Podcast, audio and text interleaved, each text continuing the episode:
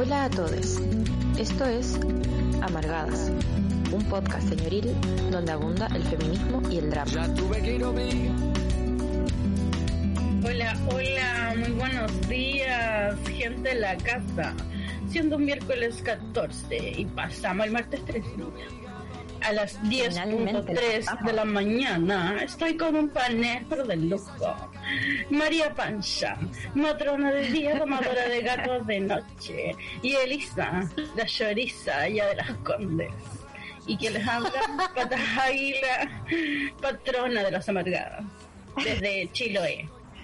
Eh, queremos saludarle a todas que están madrugando con nosotros. Es súper temprano, niña, pero nosotras, sí, muy profesionales aquí, estamos para hacer un programa del que estamos muy orgullosas porque el tema es muy relevante. Vamos a tener una invitada de lujo que se va a conectar ya en unos minutos, Marta Valdés, de la Coordinadora de Víctimas de Trauma Ocular, porque eso es lo que vamos a abordar. Víctimas de trauma ocular en el contexto de protesta en Chile. Eh, también recordarles el número de teléfono para que envíen los audios y nos saluden y envíen preguntas, opiniones al más 569 75111 852. Estamos también eh, saliendo en vivo para la comunidad del Patreon de Holística. Hola, Elisa La Pancha, ¿cómo están? Hola, hola, hola, bien acá, madrugando madrugando, intentando estar bien, pero difícil. Está difícil hoy día. difícil, hoy día. Este día. Ah, sí, está, está, está, está brígido el día. Y hay un sol tremendo. Ya son las 10 de la mañana y está brígido el día. Sí, sí, Como llevo levantado ahora y está brígido. Sí, porque llevo levantado ahora. Sí, como que me siento en así fue de Isabel Panto como con ese dramatismo, eso como oscurito el día. Y aparte, aparte, es que esta, esta, esta última semana eh, han sido súper duras a nivel nacional, yo digo, como eh, desde hace unos viernes atrás, después de haber sido, después de que Carabinero lanzara a un niño, adolescente, eh, al Mapocho, eh, luego la, ayer la, acusación constitucional contra Mañalich que no prosperó porque tenemos una oposición que es bastante poco oposición. Eh, y también ayer mismo en Chiloé, Pata, tú que eres de, de esos lugares, una mujer denuncia una violación masiva, lo encuentro brutal y hoy día también, lamentablemente, también nos despertamos con noticias sobre la violencia de género eh, porque hay una pandemia que nosotras no dejamos de vivir, que es la violencia de género. En Pudahuel, eh, una mujer también fue encontrada eh, muerta. Como es, difícil estar como tan bacán al inicio del día cuando realmente hemos pasado por por un momento súper complejo. Muchas cosas. porque además que no amiga Pancha, dale. Ah, no. Pensaba también como que estamos en octubre, como que ya se cumple un año de la revuelta, como que igual hay mucho, mucho que sentir ahí, como mucho que pasa también, además de esta realidad horrible, con este estado horrible, este gobierno horrible. Y, Estaba ahí es cierto. No, que, mm, que en torno a lo que pasó en Chiloé, eh, igual nosotros como Amargada vamos a hacer un canal para, para informar de las acciones que se van a, a tomar para denunciar, para exigirle a, a Policía de Investigaciones que aceleren los procesos porque siempre son lentos, siempre son lentos y requieren una revictimización de, la víctima en exceso. Em, aquí están las redes feministas acompañando a la compañera em, en estos momentos que son súper duros y siento que todos, todas amanecimos hoy en Chiloé yo creo que en Chile las que se enteraron con una sensación súper cruda, pero, pero también siempre con la esperanza que son las redes feministas las que, las que nos van a resguardar y nos van a apañar siempre. Sí, como que esa es la, la esperancita que tenemos, que al final nos apañamos entre nosotras, tenemos estas redes. Oye, le damos la eh, bienvenida a nuestra invitada, Marta Valeria. Marta. Hola. Sí, que muy, muy agradecida de que, esté acá con nosotros en Amargada. eh, parte de la coordinadora de víctimas de trauma ocular, que va a ser el tema que vamos a tratar el día de hoy. siento que cobra mayor relevancia. Y ya, disculpe, la escucho súper bajito. Ah, no, no sé, ahí Muy, muy bajito. Ahora sí. A ver. ¿Por ahí? Tal vez. Ahí está mejor. Ahora sí. Un poquito más, es posible. Un poquito más alto. Ahí. No Disculpe, sé pero la verdad que me escucho bajito. Ahí está. Es que me entró la llamada de una de ustedes y se me bajó el volumen. Ay, no ah. sí. Fui yo, fui yo. Fui yo, lo siento, sí. sí me estaba escuchando muy bien. Yo. Entró la llamada de una de ustedes y me bajó el, el... A lo mejor me salgo y ingreso de nuevo, ¿les parece? Ya, perfecto, sí. Puede ser. Porque si no vamos... Claro. Bueno, y mientras tanto, Franci puede hacer esta contextualización. pues aquí por mientras vamos a contextualizar como para ponernos en, en, hoy, en qué, por qué vamos a hablar finalmente, por qué elegimos hablar de las víctimas de trauma ocular, porque, bueno, primero en poquito tiempo se cumple un año del, del 18 de octubre, como, no de la revuelta, porque eso a mi parecer empezó antes, eh, pero también queremos como visibilizar y reflexionar en torno a una de las consecuencias, a nuestro parecer, a mi parecer, como más terribles y preocupantemente frecuentes que dejó como saldo esta, esta revuelta, que es la mutilación de los compañeros, la mutilación ocular de los compañeros eh, a manos del actual brutal de las fuerzas represivas de este Estado, alias los Pacos. Eh, primero recordarles que estas mutilaciones eh, no tienen comparación como primero dentro de la historia de Chile. Sea, como el número, la brutalidad, como que no habían sucedido antes. Sí, eh, creo que es importante mencionar que este actuar se había visto antes por parte de carabineros. Ya, por ejemplo, en el norte, eh, asociado a la represión de luchas socioambientales, sí habían compañeros que habían sido cegados, eh, pero nunca como en esta magnitud y tampoco tienen como precedentes en otros países del mundo. Por ejemplo, ayer veía un reportaje donde hablaba un médico eh, que decía que en los primeros 10 días de revuelta superamos como la cantidad de víctimas de trauma ocular de lugares de conflictos eh, como sociales, de conflictos casi como guerras, como en Palestina, habían otros estudios en Francia, pero que eran así como sin ningún precedente en el mundo.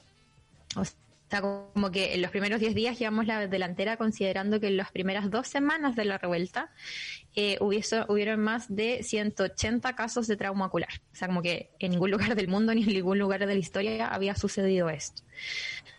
Todo lo anterior en un contexto esto recordar que eh, Carabineros desde el primer momento tuvo un actuar eh, que se saltó todos los protocolos, que fue eh, muy represivo, como con mucha violencia y además con un gobierno que siempre le hizo la segunda, o sea, que siempre lo respaldó, siempre le prestó ropa. y al final generó esta catástrofe al final, o sea, todas las organizaciones de derechos humanos en el mundo dicen que esto es una catástrofe eh, en cuanto a derechos humanos podemos entender. Eh, es importante entender que a un año del estallido los traumas oculares no cesaron, ¿ya? Eh, finalmente las autoridades dijeron como en algún momento sí respaldamos a carabineros, lo dijeron, bueno, ellos se tienen que hacer cargo de las cosas que hacen, vamos a cambiar los protocolos, vamos a hacer capacitaciones, pero nada de eso funcionó.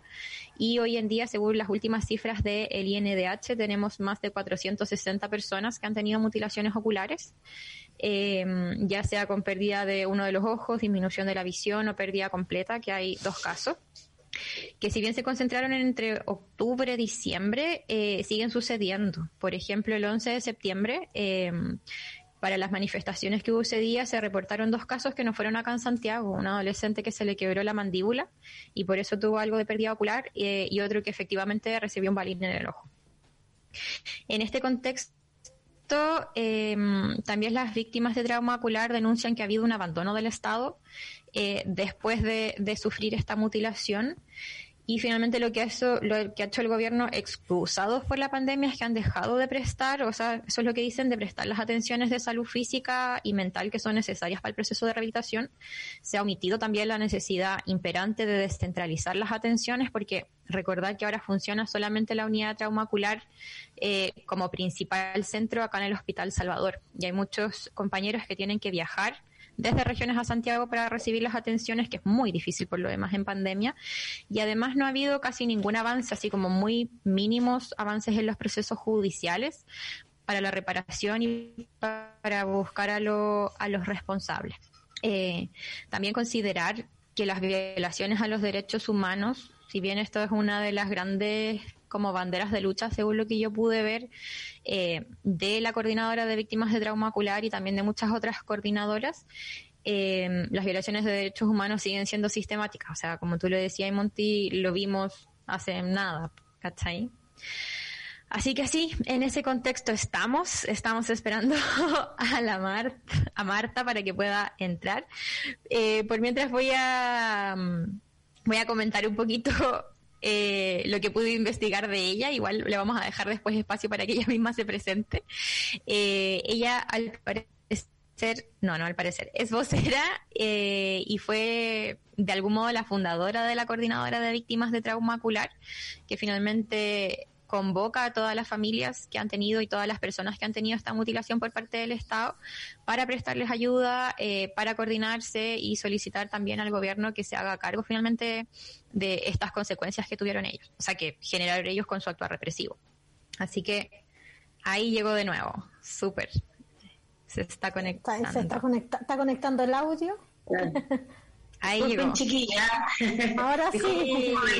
Esto del internet no es tan es lentísimo mi internet, así que ah, espero que no falle, espero que no falle. Esperamos. Todos hemos estado aprendiendo a comunicarnos, mm. a hacer radio desde desde este sistema tan remoto. Sí, esta tele, televida. Que, muchas veces el internet de uno es lento y no te acompaña y de repente una lata, eso a mí me ha pasado que, que de repente no me he logrado conectar algunos programas porque el internet no me no es lo suficiente no acompaña. no acompaña sí. Pero afortunadamente hoy día me está claro. bueno esperemos que te siga acompañando también eh, Igualmente, bienvenida Marta. Bueno, antes de que, mientras estabas intentando entrar, yo hice una pequeña presentación eh, tuya. Entendemos que eres parte de la coordinadora de víctimas de trauma ocular. Eh, yo leí por ahí que eres vocera y también fundadora, pero no sé si te quieres presentar tú misma. Si nos puedes contar un poquito de ti. Sí, bueno, mira, eh, yo soy efectivamente Marta Valdés, soy fundadora y vocera de la coordinadora estoy lamentablemente, eh, tanto como vocera y también como fundadora, por un tema también mío personal, tengo a mi hijo con un trauma ocular y producto de esto estoy en esta organización. Em, esto nace, y siempre lo he dicho, desde el dolor, desde, desde ver que la situación de mi hijo era de mucha eh, jovencita y jóvenes también que estaban en la misma situación y sentía yo que eh, si nos uníamos, podía, la unión hace la fuerza, es el dicho, y efectivamente eso es así, y podíamos lograr desde justicia, contención entre nosotros y poder irnos ayudando. Y la verdad que ha sido bastante bueno haber creado esta coordinadora porque mm, hemos tenido un abandono del Estado, eh, no se ha hecho responsable del daño que provocó y por lo tanto ha servido mucho para ayudarnos entre nosotros, tanto económicamente como también eh, psicológicamente y poder buscar eh, en conjunto la verdad y la justicia y la reparación. Súper. Y dentro de, de esta paña que nos mencionas, eh, Marta, como, ¿cuál es, ¿cómo es lo que cómo están haciendo ahora y cómo ha evolucionado dentro de todo este año, porque ya yo decía al inicio que estamos a casi un año del 18 de octubre, ¿Cómo ha ido evolucionando su quehacer como coordinadora? ¿Cómo has visto tú que, eso ha evolucionado? Mira, bueno, nosotros empezamos eh, como coordinadora en las calles fuertemente, eh, marchando todos los viernes con los detenidos desaparecidos por Morandé hasta llegar a un tribunal de justicia. Era todos los viernes esa marcha y, todas las acciones que habían eh, eh, de organizaciones sociales, eh, nosotros nos, participábamos de, las acciones de las marchas y todo eso. Bueno, bajo pandemia tuvimos que empezar a usar esto, las redes sociales, estas reuniones para visibilizarnos. eh, nos importaba mucho que la gente no nos olvidara y que no se olvidara de la violación de derechos humanos, de los disparos a los rostros. Y, afortunadamente pudimos eh, mantenernos bajo pandemia eh, de esta forma online, comunicados con todos. Hicimos un evento también para reunir fondos para la coordinadora y eso también nos ayudó a visibilizarnos. Era una forma no solamente de que hubiera un aporte económico, no era solamente eso lo que importaba, sino que importaba que la gente nos conociera, supiera lo que estábamos viviendo bajo pandemia que habíamos, habíamos tenido antes de la pandemia un abandono del Estado, este abandono continuaba y se agudizaba aún más bajo pandemia. Y, y hoy día, eh, ya que gradualmente, entre comillas, hemos vuelto a la normalidad, hemos estado participando en las distintas acciones en la calle de organizaciones sociales, otro día estuvimos con el pueblo mapuche, estuvimos em, ayer acompañando a una madre del norte que venía a pedir justicia por su hijo después de un año que lo mató un militar en el norte, no sabe, todavía no tiene justicia. ¿Ah? Con Romario.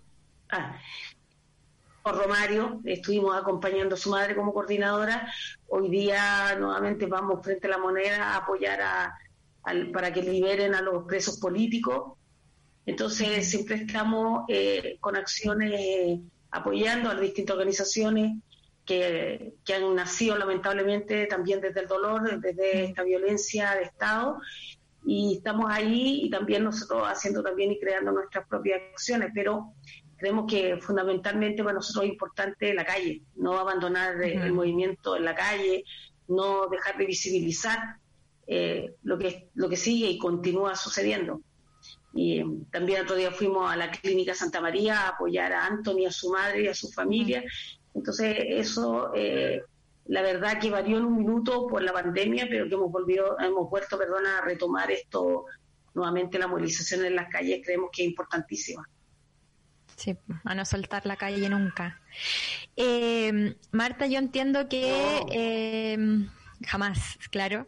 Eh, ayer estaba leyendo y lo último, como de las cifras que se sabe, es alrededor de 460, 470, la cifra terrible de víctimas de trauma ocular.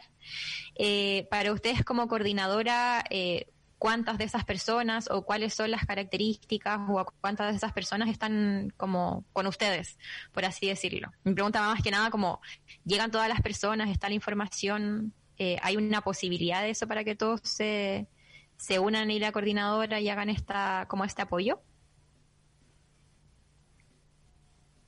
Sí, mira, eh, nosotros somos una coordinadora que tiene características que a nivel nacional, no solamente a nivel eh, metropolitano. Y en eso eh, nosotros tenemos todas las redes sociales, Facebook, WhatsApp, eh, todo lo que vamos a nuestras páginas entregando información y, y, además en el evento nosotros visibilizamos más para que las víctimas efectivamente pudieran comunicarse con nosotros. Y de hecho aumentó la cantidad de, víctimas que fuimos conociendo y haciendo parte de nuestra coordinadora. Así que hoy día es una coordinadora que está mucho más visibilizada y que efectivamente llegan todos los que tienen trauma ocular. A nosotros nos gustaría mucho poder acoger a, los demás que han sufrido tortura, otro tipo de, otro tipo de, de, daño, de, de, vulneración a sus derechos. Pero lamentablemente tú entenderás que ya 465 son hartas personas y que la verdad es que queremos eh, también... Eh, lograr éxito en este tema con el tema tanto legal como el tema de reparación. Entonces, eh, esto ampliarlo más, la verdad es que es complejo. Ya sí eh, es difícil, porque tú entenderás que una diversidad humana, tanto en, en todos los sentidos de los pensamientos. Entonces, tenemos que eh, funcionar respetándonos todos y respetando todo lo que pensamos y tratando de consensuar en, en, lo que la mayoría deciden en la coordinadora. Entonces, ese, ese es un trabajo que no es fácil. Hay que, tener, que tener mucha paciencia, hay que tener, además porque estás también eh, trabajando con afectados. Por lo tanto, tienes que tener mucho cuidado en eso.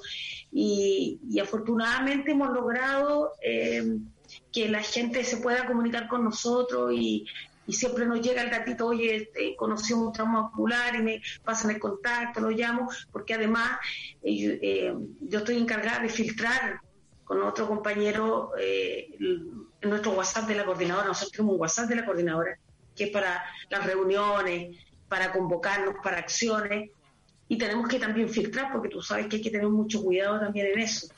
Efectivamente eh, sean víctimas y no y lamentablemente no se nos infiltre nadie que no sea y esto es delicado porque nosotros manejamos eh, manejamos identidades y, y, digamos eh, cosas digamos información personal de los compañeros. Entonces hay que tener un cuidado en eso. Considerando también que existe harto el hostigamiento y el acoso policial.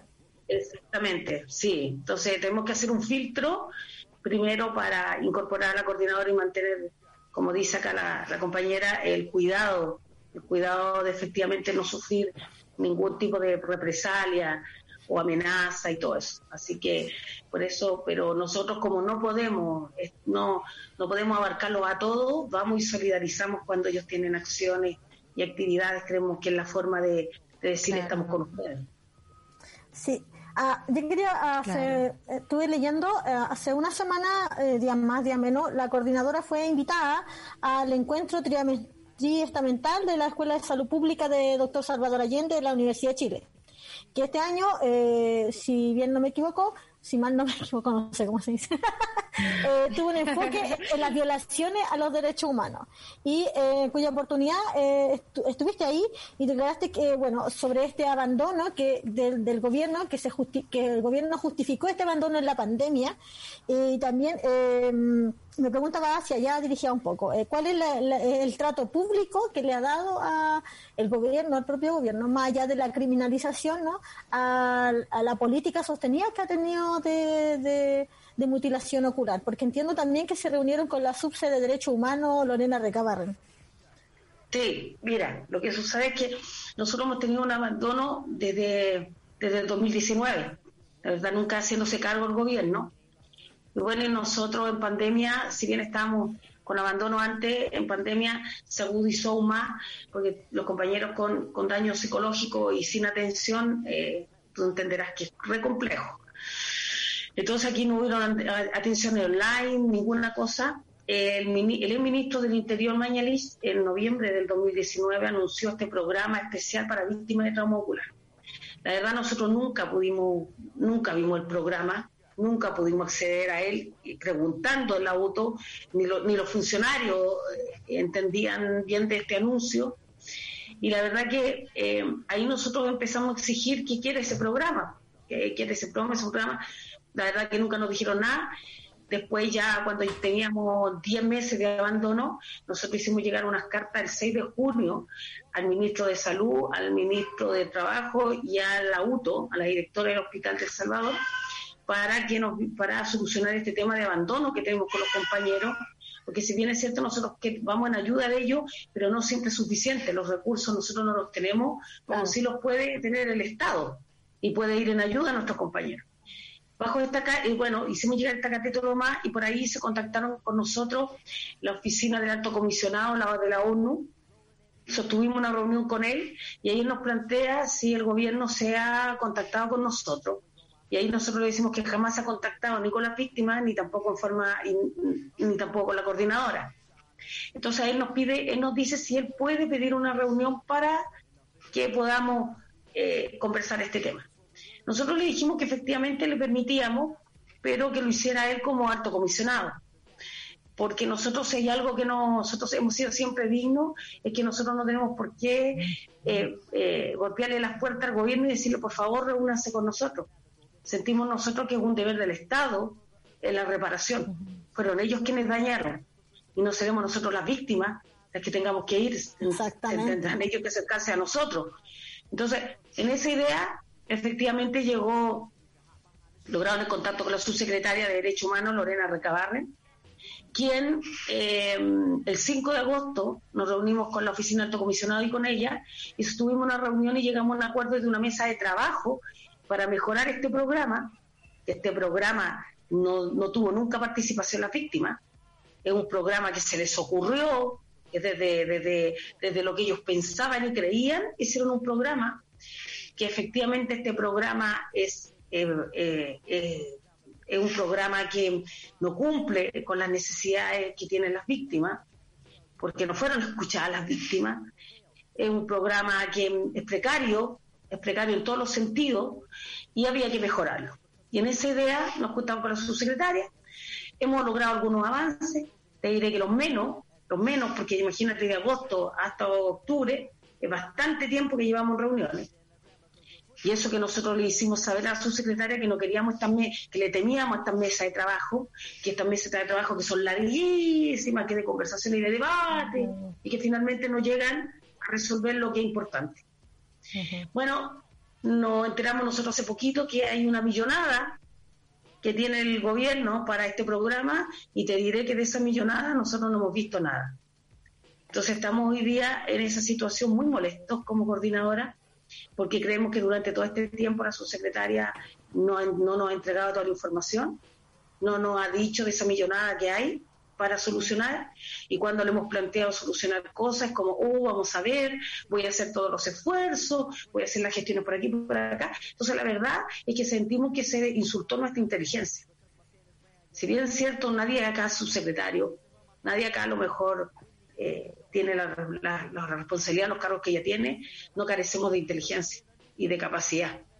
Y bueno, vamos a tener prontamente una reunión con ella y también personalmente se lo haremos saber porque además ella ha negado varias veces las, eh, y hemos discutido con ella en la mesa el tema de la violación de derechos humanos sistemática. Ella dice que no es sistemática y nosotros le hemos reiterado con, eh, innumerables veces que es reiterada, es, es sistemática.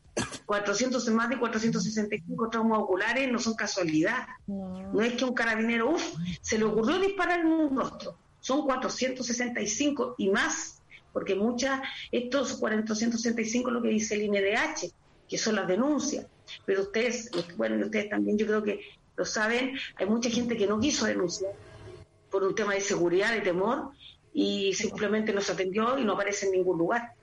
Entonces, eh, esto nos tiene bastante molesto y sentimos que hay una falta de respeto, sentimos que hay no hay, hay una indolencia pero tremenda del gobierno eh, con el daño que provocó porque aquí hay responsabilidades políticas y responsabilidades de quienes dieron las órdenes. Y eso nosotros lo tenemos súper claro. En esa lucha y en esa pelea estamos.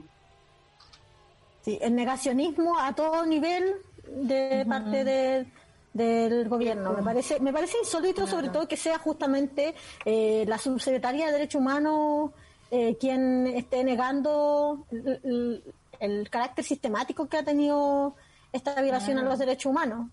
Bueno, hace poco también, sí, hace poco también él declaraba que, que las terapias de reconversión para personas, para la comunidad LGTBQI era algo súper cuestionable. era súper cuestionable. Sí. Claro, imagínate tú que nosotros logramos en un debate que tuvimos con ella, una discusión, porque nosotros estábamos muy preocupados que venía el 18 de octubre, y estamos preocupados, y le solicitamos que ella tuviera estábamos justamente discutiendo el tema de protocolos de carabineros, que supuestamente Carabineros iba a cambiar sus protocolos y iba a empezar a respetar los protocolos. Entonces nosotros le dijimos que dudábamos del criterio de carabineros, del de, su director de, carabineros, que es Mario Rosa, porque él, venir, él ha venido sistemáticamente violando los derechos humanos y, y carabineros viene con una violencia desmedida reprimiendo eh, eh, manifestaciones que son pacíficas. Entonces nosotros pedíamos que ella, como subsecretaria de Derechos Humanos, hablara e interfiriera en este tema de que efectivamente no hubiera más violaciones a los derechos humanos y que efectivamente las manifestaciones pacíficas se dispersaran como corresponde y que el carabinero respetara el protocolo. Entonces ella ahí en ese debate y todo lo demás no reconoce que eran sistemáticas. Y el siguiente jueves nosotros lo hicimos esto el jueves, el jueves antes de que el niño de, en, el puente Pionono, carabinero, el carabinero lo lanzara al río.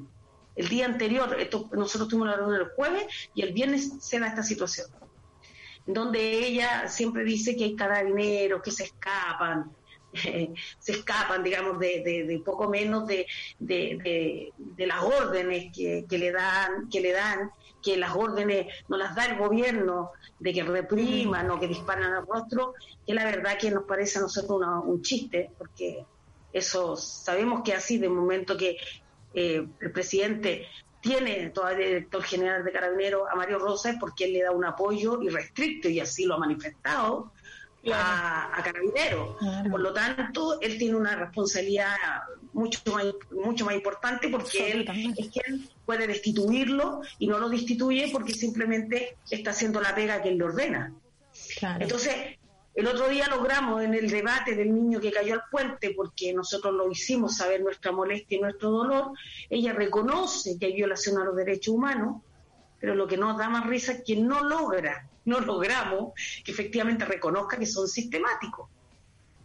Que una porque sabe ella que es un agravante además. Sí, claro, Entonces ellos se, se, protegen para que no, para no eh, para que para no para que este hecho no, no, no sea no tenga esa agravante.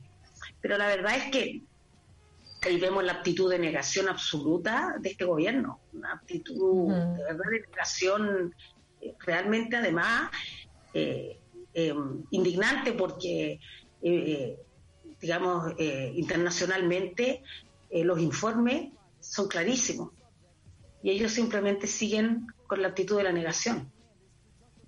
Y eh, Marta, yo quería hacer una pregunta en torno a lo legal, porque ha sido una estrategia de este gobierno eh, decir que son casos aislados, lo que también ha permitido que no, no haya un cuerpo legal en que este delito esté tipificado como corresponde, porque la Constitución tiene leyes que criminalizan la protesta, como la Ley de Seguridad del Estado, la Ley Interior del Estado, la Ley Antiterrorista, la Ley Antibarricada pero no existe el peso que necesita, por ejemplo, los crímenes de lesa humanidad, los derechos humanos y las, las penas siempre son como un presidio menor.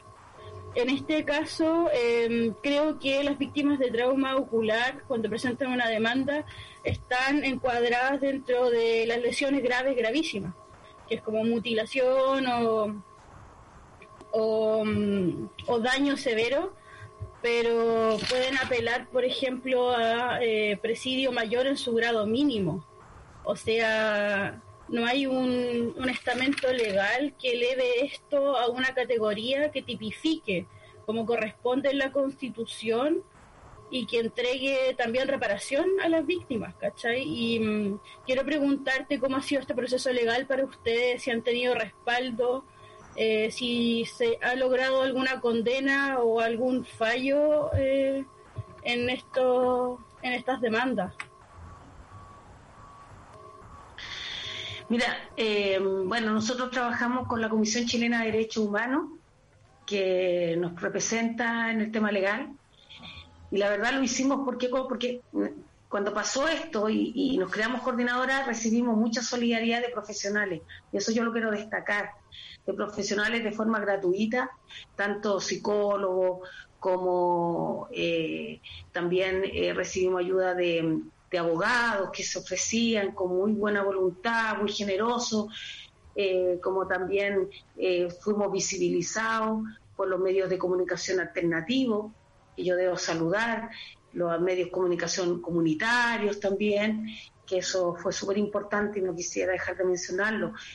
mira, eh, ha sido, han sido los procesos súper lentos, ah, todavía no tenemos resultados, y no tenemos resultados porque Carabineros no coopera, eh, sentimos nosotros que él hace una obstrucción de la, de la, de la justicia, porque ellos pueden entregar videos, pueden entregar información donde estaban los piquetes, nuestros compañeros han sido súper claros en sus declaraciones de decir en qué esquinas se encontraban, a qué hora, por lo tanto, ustedes saben que designan los piquetes a, lugares y horas. Ellos saben, ellos saben eh, a dónde están y quiénes están en los piquetes.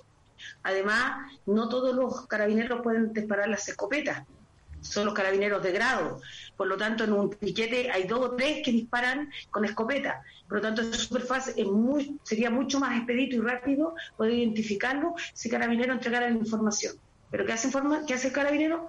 oculta información, no la entrega, y eso dificulta aún más el que podamos identificar quiénes, quiénes fueron los que dispararon a nuestros compañeros en los rostros. Nosotros la, la, la, eh, Jimena Chong, que ya ustedes saben que ha estado bien en el tapete por el tema de, Anthony, ella eh, hace, eh, bajo pandemia, igual ordenó peritajes. Ah, tiene casos de algunos compañeros nuestros, ella, y ella ordenó peritaje, ella ordenó en los lugares donde nuestros compañeros fueron dañados, reconstituciones de escena, y ella ha tenido la disposición de ir mucho más rápido que otros. Hay otros que de verdad que todavía nada nada, ahí en el papel, toman a veces las declaraciones de nuestros compañeros y ahí quedaron. Entonces, quedaron en carpeta. Entonces, mira, es cosa de verlo de Gustavo y Fabiola. Ahí todavía no hay responsables, todavía hay, eh, todavía está el tema de investigación, todavía hay un carabinero que, que está eh, con eh, eh, está con, digamos, eh, ah, ¿cómo se llama? Eh, domiciliario, está con... Eh, Arresto, firma. Arresto domiciliario. que además es un lujo, porque aquí la justicia no opera igual, porque tenemos compañeros que están en investigaciones y están encarcelados con, cautelares. Entonces uno dice, ¿por qué no hicieron lo mismo? Porque para mí, personalmente, y para nuestros compañeros, este carabinero de, es, de, es peligro para la sociedad. Ese que es peligro para la sociedad. Entonces pasa de que la justicia opera muy rápido para todos estos casos supuestamente de las quemas que acusan algunos compañeros de las quemas de, metro, de vandalismo y todo lo demás, eso opera súper rápido y ya tenemos compañeros condenados. Entonces yo digo, ¿qué es más importante? ¿Es más importante un torniquete, un metro, una infraestructura que un ser humano dañado? ¿Cuál, cuál es la lógica en este país la justicia? Porque hoy día nosotros tenemos dos, dos, dos, compatriotas ciegos, Gustavo y Fabiola, y sin embargo eh, todavía no hay nada, todavía no, no hay un castigo. Entonces, eso la verdad es que eh, nos, nos, preocupa, porque si casos tan emblemáticos como estos compañeros que nombraba Fabiola y Gustavo, no hay resultados positivos de investigación, imagínate que esperamos las demás víctimas. ¿Qué pueden esperar las demás? Entonces, hoy día la justicia opera muy desigual y además opera lentísima. De verdad, chiquillas, que muy lentísimo. Por eso nosotros no abandonamos ni soltamos las calles, porque si nos, eh, tenemos que exigir con fuerza de que se acabe esta cultura, porque es una cultura aquí en este país de la impunidad. No podemos seguir con la cultura de la impunidad, porque si mantenemos esta cultura de la impunidad, lo único que hacemos es arriesgar a las futuras generaciones a que sigan siendo violentados. Cuando solo por, por, por el hecho de ejercer un derecho, que es manifestarte. Si es un derecho, yo digo, ¿por qué nos dañaron si estábamos ejerciendo un derecho? Si, si decimos que estamos en democracia, en democracia se ejerce el derecho de protesta, de manifestación. Entonces, de verdad que yo creo que hay que terminar con esta cultura de, de la impunidad para que estos hechos no se repitan y no arriesguemos a las nuevas generaciones de verdad a seguir lamentando más muertos, porque aquí hubieron muertos, aquí hubieron torturados, aquí hubieron, eh, se arrancaron los ojos. Entonces, aquí no solamente está el tema de trauma ocular, sino que aquí hubo una violación de los derechos humanos eh, impresentable, horrible en este 2020, 2019-2020, y además eh, se continúa. Nosotros nos llegaron casos en este agosto del 2020, un compañero con trauma ocular disparado por un militar. Nos llegó al 11 de septiembre otro joven eh, que también carabinó le disparó al rostro. Entonces, esto no, no ha parado. Y esta es nuestra preocupación. Nosotros no queremos seguir recibiendo compañeros en la coordinadora.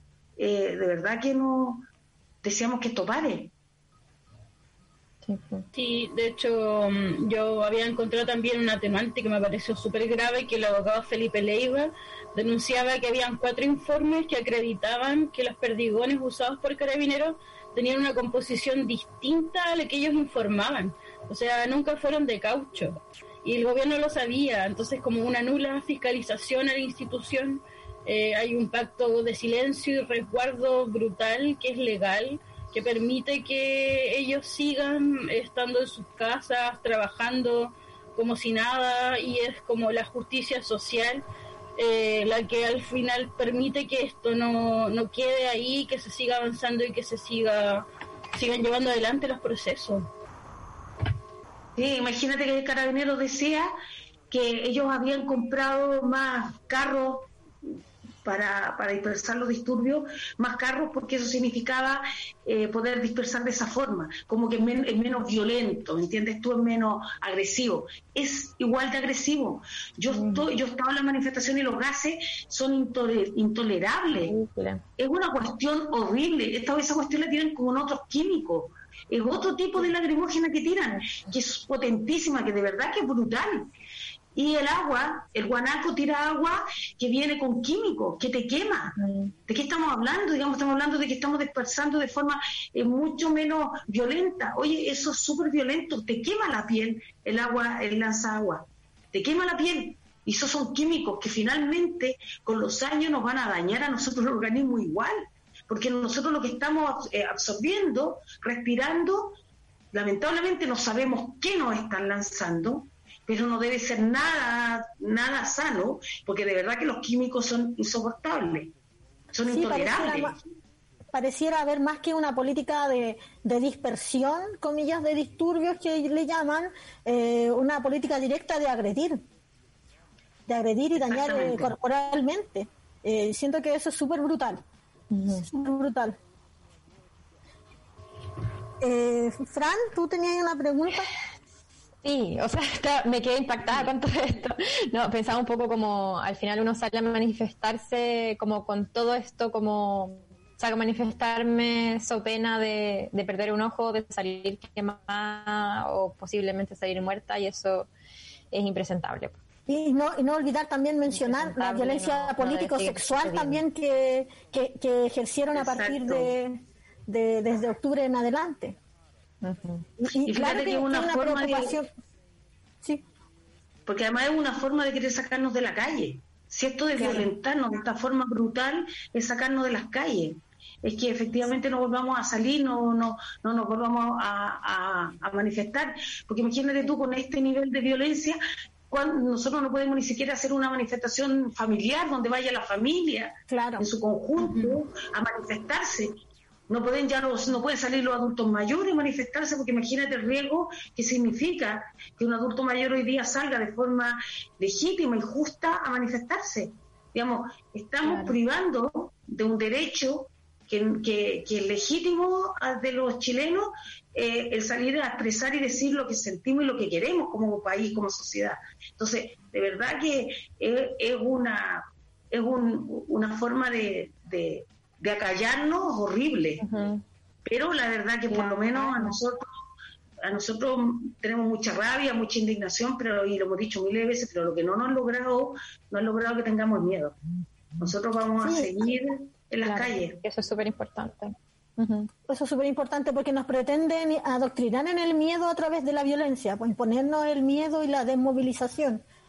Y así también como acuden a este llamado sectores progresistas que son sumamente movilizadores y criminalizadores, de instrumentalizan todo el resultado de la protesta para, para sus propios fines y después se olvidan de las víctimas que deja la represión, de los presos políticos, las presas políticas, eh, las víctimas de la represión, ya sea personas que se les quiebran bien eh, una extremidad, gente que pierde, eh, tiene trauma ocular, digamos, un montón de situaciones que después, si te he visto, no me acuerdo y vamos, me voy posicionando yo con frase hecha para YouTube, digamos, son con un descaro terrible. Fran, ¿tú ibas a mencionar algo antes de que...? Sí, em, ah, quería relevar una última cosa como la importancia de la organización de no soltar la calle, porque Creo que cuando hay una mutilación, cuando un compañero al lado tuyo sale mutilado, como es normal tener ese miedo. Eh, y me, me trae en este momento y me trajo mucho en ese momento eh, que viví esa situación, pero como que, están ahí, pues cuando uno no puede, eh, que ellos no sueltan la calle. Como que creo que, que es un trabajo súper importante. Eh, lo que te quería eh, como preguntar, Marta, es más que nada sobre la, rehabilitación. Ayer estaba leyendo un poco de, lo que ha pasado durante la pandemia, eh, que se han parado, al parecer, las atenciones regulares o necesarias para las personas víctimas de trauma ocular. Eh, que se han retrasado operaciones, leía, como que hay falta de protocolos para atención también, entendiendo que estamos en una pandemia por COVID. Eh, y también leía por otro lado un estudio del INDH que hay un gran porcentaje eh, de personas que fueron mutiladas, que no fue, o sea, se le dio la primera atención de urgencia y luego no, no fueron atendidos. ¿Cómo ves tú eso ahora? Y... Sí, mira, em, afortunadamente con esto de ejercer... ocular en ese momento. Sí, mira, con esto afortunadamente de ejercer presión hemos logrado de que se puedan ir regularizando estas atenciones. Eh, afortunadamente lo hemos ido logrando. Eh, logramos que a nuestros compañeros se les pagara eh, el traslado de las regiones, la alimentación y también la estadía. Eso fue por la presión que hemos ejercido en esta mesa con Lorena Recabarre. Eh, hemos logrado algunas cosas, pero que la verdad que aún nos falta mucho por, por, por, avanzar en esto. Además, tú tendrás que entender que nosotros, esto ya vamos a cumplir el año, cuando recién el gobierno nos no, no ayuda en esta línea. Anteriormente tú te imaginarás que éramos nosotros que teníamos que ver, o los mismos compañeros, cómo se trasladaban de regiones acá a Santiago. Por eso también le pedimos eh, a, eh, a, la directora del hospital es descentralizar eh, el tema de, la UTO acá. Que lo mismo que nosotros tenemos acá en el, programa se traslade a las regiones, tanto al norte y al sur, para que nuestros compañeros no tengan que, estar viajando, por, lo que significa en todos los sentidos, el cansancio, el agotamiento, todo, todo lo que significa. Eh, entonces, afortunadamente se ha ido regularizando, sí, bajo pandemia se hizo un abandono, sí nos atendía, y eso que tú leías era lo que nosotros declarábamos antes que no, no, no lográbamos. Hoy día afortunadamente hemos logrado que esto se regularice, pero sí que, falta, faltan profesionales, falta mejorar la parte esa que, que para nosotros es importante y el tema psicológico y tener un psiquiatra, que son cosas que hasta el minuto nos dicen que sí que van a ver, pero que la realidad eh, tú, tú, entenderás que nosotros tenemos nos sentamos a conversar con, con la subsecretaria, pero hoy siempre le hemos dicho, con, una, con mucha desconfianza no, no creemos mucho, nosotros la verdad no creemos en este gobierno, por lo tanto siempre estamos muy suspicaces y, estamos en la idea de, ojo, eh, eh, hay que ver para creer. Eh, esa cosa es así. nosotros no, no, no, no, no, no vamos a, a prestarnos para blanquear la imagen de este gobierno. No, bajo ningún punto. Lo que está haciendo este gobierno es su deber ellos dañaron, el Estado mutiló y el Estado se hace cargo, por lo tanto no nos está haciendo ningún favor. Y no vamos a dejar de plantear decirlo, que después de 11 meses, casi el año, vienen recién a ver, eh, a ver con nosotros y a, ver en detalle el tema del programa, que supuestamente era dedicado eh, de forma integral a las víctimas, pero en esa en ese integral tampoco eh, contemplaron a las familias. Ustedes entenderán que uno que es madre o los mismos hermanos se afectan mucho eh, con un trauma ocular de un ser querido y eso tampoco el gobierno lo ha tomado en cuenta. Claro. Eh, en, esta, en esta situación no solamente sale dañada la víctima que es directamente dañado, sino que también el entorno. Y, eso tampoco este considera... no lo considera. Y también tampoco consideran que la justicia también es parte de la reparación obtener justicia, el proceso. Es una recuperación.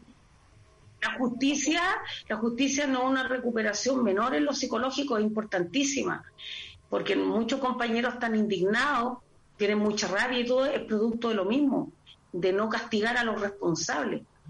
Nosotros el año, el 2019 pusimos una querella en contra del presidente Piñera, contra Blumel eh, y contra el director general de Carabineros, quienes lo señalamos y lo mantenemos, son los responsables de los traumas oculares. Porque aquí es súper, es muy fácil castigar y cortar el hilo por lo más débil. Claro. Porque finalmente eso es lo que quiere hacer la institución de carabineros. Pero aquí hay responsables, hay otros responsables también que tienen que pagar. y por eso para nosotros importante estar con la Comisión Chilena de Derechos Humanos, porque además ellos tienen 42 años de experiencia en el tema de derechos humanos. Ellos nacieron en la dictadura de Pinochet, esta, esta comisión, porque ellos nosotros también, si no es posible castigarlo en este país con esta justicia que estábamos hablando, eh, lo mal que lo hace, esperamos que internacionalmente se les persiga. Si no es en Chile, tendrá que ser fuera del país. Claro, y las pero tienen que ser castigados. Efectivamente, y por otro lado tampoco considera esta reparación eh, las consecuencias, puede ser perder una fuente laboral, precarizar más la vida de la gente pobre que, es la que finalmente la que se ve afectada, porque somos los pobres los que salimos a, manifestarnos a partir del 18 de octubre y un poco antes, en adelante, digamos. Entonces, eh, en ese sentido, una pregunta, ¿ha habido conversaciones en torno a reparación económica? Mira, la verdad que nosotros todavía, a ver, el objetivo de esta coordinadora era primero la querella, que la hicimos el 2019, en enero del 2019, verdad justicia, y después vino reparación. Porque la verdad es que no podemos hacerlo al revés. Eh, creo que, a, digamos, si tú te pones a pensar en un órgano, yo creo que nadie le da un precio a su órgano, cualquier órgano de su cuerpo, porque nadie te lo, nada te lo va a devolver. Pero sí, psicológicamente la reparación, la verdad y la justicia, creo que psicológicamente es una reparación importante. Entonces nosotros creemos que primero tiene que haber verdad y justicia y eso va a ir de la mano, eh, obviamente, de la reparación. Pero creemos que primero tiene que haber verdad y justicia. Absolutamente. si no, no existe una verdad, una, la verdad, una reparación real. Y, bueno, y una, una sentencia igual en lo penal puede iniciar después un juicio civil, entonces también es un paso que, que hay que dar y hay ya existen antecedentes de, de un caso de un trabajador en Aysén en el contexto de manifestaciones en el 2012 en que la justicia falla y condena al Estado a una indemnización por eh, también un trauma ocular por parte de carabineros la persona. Sí, exactamente. Además, disculpa, además porque nosotros estamos con la Comisión Chilena de Derechos Humanos que por principio y por ética, por eso no, nosotros como coordinadora estamos con ellos, por principio y por ética siempre se busca primero ver de justicia. Ellos siempre se querellan por ver de justicia. Lo civil lo puede hacer con cualquier otro abogado, pero creo que ver de justicia, sí, lo penal es relevante que hay que hilar fino y que hay que tener la experticia para efectivamente llegar a la verdad y la justicia. Y, ahí tiene abogados que son que tienen experiencia en el tema.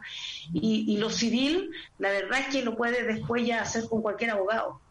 Por lo menos yo creo que lo principal es que haya verdad y justicia. Porque además de que se haga verdad y justicia con quienes fueron dañados también tú marcas un hito en este país para que cuando alguien se atreva nuevamente a querer el Estado violentar a, las personas, va a decir chuta, va a pensarlo porque va a decir chuta, ya se dio, se dieron resultados y que hoy día ya la impunidad no es una cultura en Chile.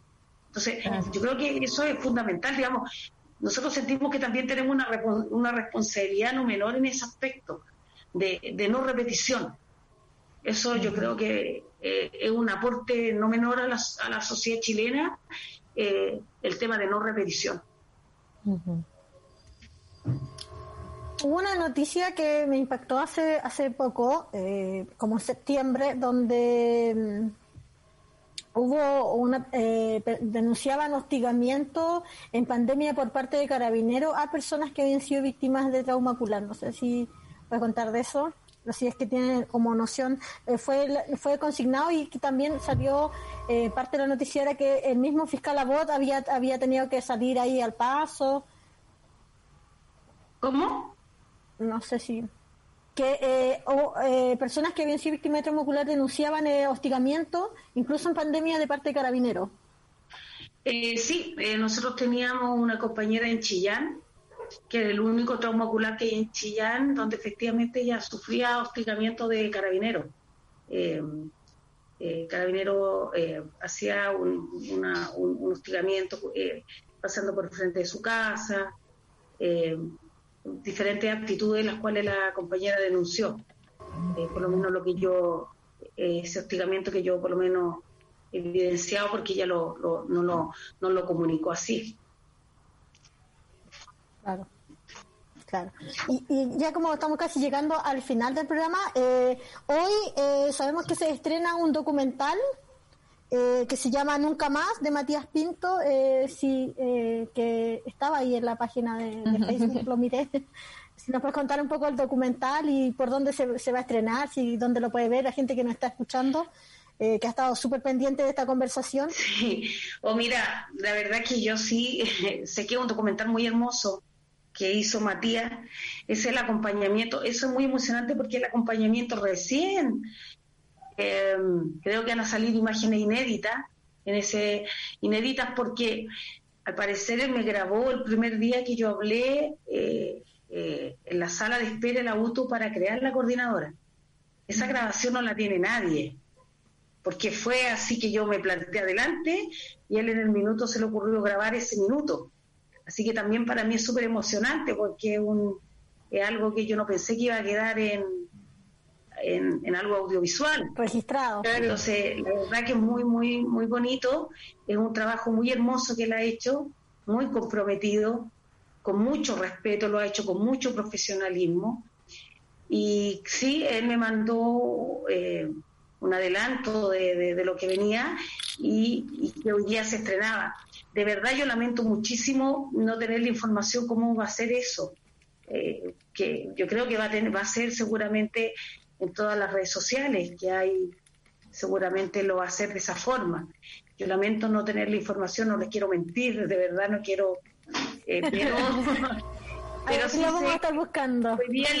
sé que hoy día las redes sociales todo esto cursa tan rápido que no dudo que va a llegar a todos nosotros ese documental que se va a masificar. Eh, se va a masificar absolutamente y que va a estar, por lo que está eh, prometido va a ser bastante eh, emotivo y, bastante bonito, así que creo que aporta también a la memoria. Sí, es necesario. Sí, la memoria, porque un pueblo que no tiene memoria, eh, lamentablemente arriesga seguir equivocándose, seguir cometiendo los mismos errores. Así que yo creo que eso es súper importante. Así que por eso yo les decía que nosotros estamos súper agradecidos de, de, esto, de, esto, mismo que hacen ustedes, de esto mismo que hacen ustedes. Y nosotros mil, mil veces preferimos eh, tener entrevistas con ustedes, con los medios de comunicación alternativos, con los medios de comunicación comunitarios, que con la prensa, con los canales de, este país, con la prensa tradicional. Este oficiales de, gobierno. Oficiales de gobierno. Se ha cuadrado también la prensa oficial con, el, con las presiones oficiales. Exactamente, se ha cuadrado con este gobierno y además eh, siempre nos sacan de contexto.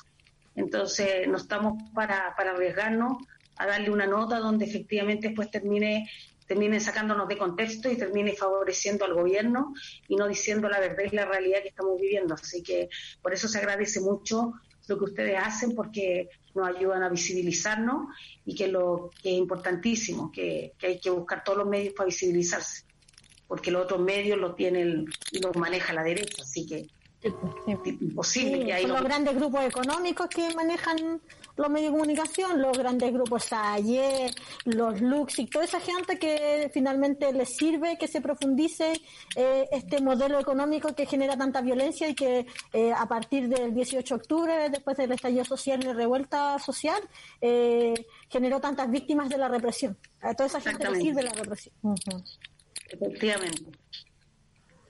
Eh, te queremos agradecer eh, la, la, participación, ha sido súper bacán poder conversar. Ha sido un gusto. Eh, Igual. ¿Tiene algunos comentarios, chiquilla, antes de irnos? Eh, yo solamente agradecerte, Marta, también como a, formar la lograr tu valentía también. Y creo que repetir esto un poquito lo que decía, que sí, tu valentía, como esta este ímpetu de organización que, que, si en un momento alguien no puede porque estamos frente a una mutilación del Estado, como siempre van a haber otros que sí van a poder tomarse la calle y seguir exigiendo. Sí, Marta, yo te abrazo desde Chiloé y agradezco mucho la lucha que llevan también por descentralizar eh, este país, que la salud debe ser un derecho para todos y ya no soltar la calle. Pues. De hecho, estoy muy agradecida por haberte conocido hoy. Y, y, y Vuelvo a reiterar los agradecimientos, los agradecimientos a cada una de ustedes, eh, insisto, por visibilizarnos, por ser valientes también, porque esto hacer programas de este tipo y de este tenor y hablando en profundidad de estos temas hay que ser valientes. Ustedes también son mujeres muy valientes. Eh, agradecerle y, el mensaje nomás no dejar la calle, a seguir en la calle. Sí, y asistir a estar, eh, manifestarnos con un poco, con seguridad, eh, con, siendo conscientes de, de nuestros compañeros que están a los lados, chiquillos, cuando vayan, eh, traten de llevar eh, eh, dispensadores con leche magnesia, dispensadores con, eh, con agua con bicarbonato, eh, tener claro las vías de escape, porque realmente la Plaza de la Dignidad está completamente militarizada y el cuidado, autocuidado tiene que también ser colectivo, así que hay que seguir manifestándonos siempre, no, no soltar la calle, el llamado nunca es desmovilizarnos, pero sí con, con, precaución, siendo cautos, porque nos queremos sanos. Claro, sanos y vivos. Sí, estamos despidiendo el programa el día de hoy. Le queremos agradecer a la invitada, eh, queremos agradecer a nuestra casa radial en Holística. Eh, si quieren seguir apoyando nuestro contenido, saludamos a, nuestros queridos Patreon que salimos en vivo ahí para ellas. Eh, si quieren seguir aportando a, que crezca nuestro medio radial independiente y pueden hacerlo uniéndose a nuestra comunidad de suscriptores en patreon.com slash holística radio. Este programa va a quedar en Spotify e Evox y también para la aplicación de podcast en iPhone. Eh, eso por ahora les queremos, no sé si me olvida alguna información chiquilla, ahí me avisan. El lunes de farándula. Sí. sí. Ahí tenemos. Sí. chiquilla. Gracias. Chao, Chao. Chao. Un abrazo. Un abrazo. Besos. Un beso grande. Un abrazo grande. Un beso.